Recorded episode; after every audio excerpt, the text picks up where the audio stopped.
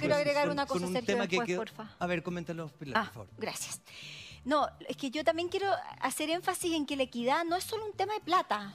Ah, Y Yo creo que tiene que ver con un tema de trato también. Creo que ah, en Chile nos falta tratarnos mejor. Y voy a poner ejemplos súper cotidianos. La gente que tiene el privilegio de tener a alguien que le ayude en la casa. Yo tengo una mujer extraordinaria que se llama Doris, le mando un beso. ¿Sabemos dónde viven esas personas?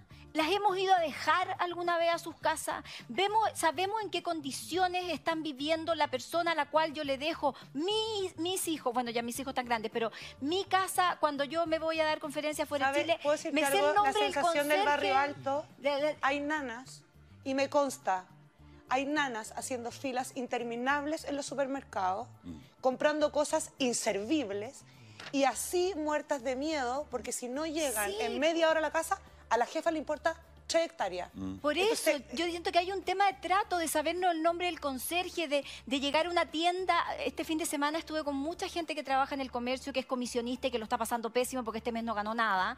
eh, y que me- lloraban conmigo de cómo la gente entra a las tiendas y trata a las vendedoras cada vez que va a comprar. Entonces, A las esa mi- cajeras. a las cajeras, esa misma gente niña de después tiene, tiene señora tres horas en un transporte de mierda para llegar a su casa y más encima nos damos el lujo de tratarlas mal cuando trabajan. Entonces, la equidad tiene que ver con formar comunidad, tiene que ver con un tema de trato donde yo me sepa el nombre del conserje, donde ojalá sepa si sus hijos están bien, si puedo ayudar en algo, si de repente tengo una torta en mi casa que me, me, me quedó de un cumpleaños, ¿por qué no se la voy a dar para que la lleve a su casa? O sea, hay...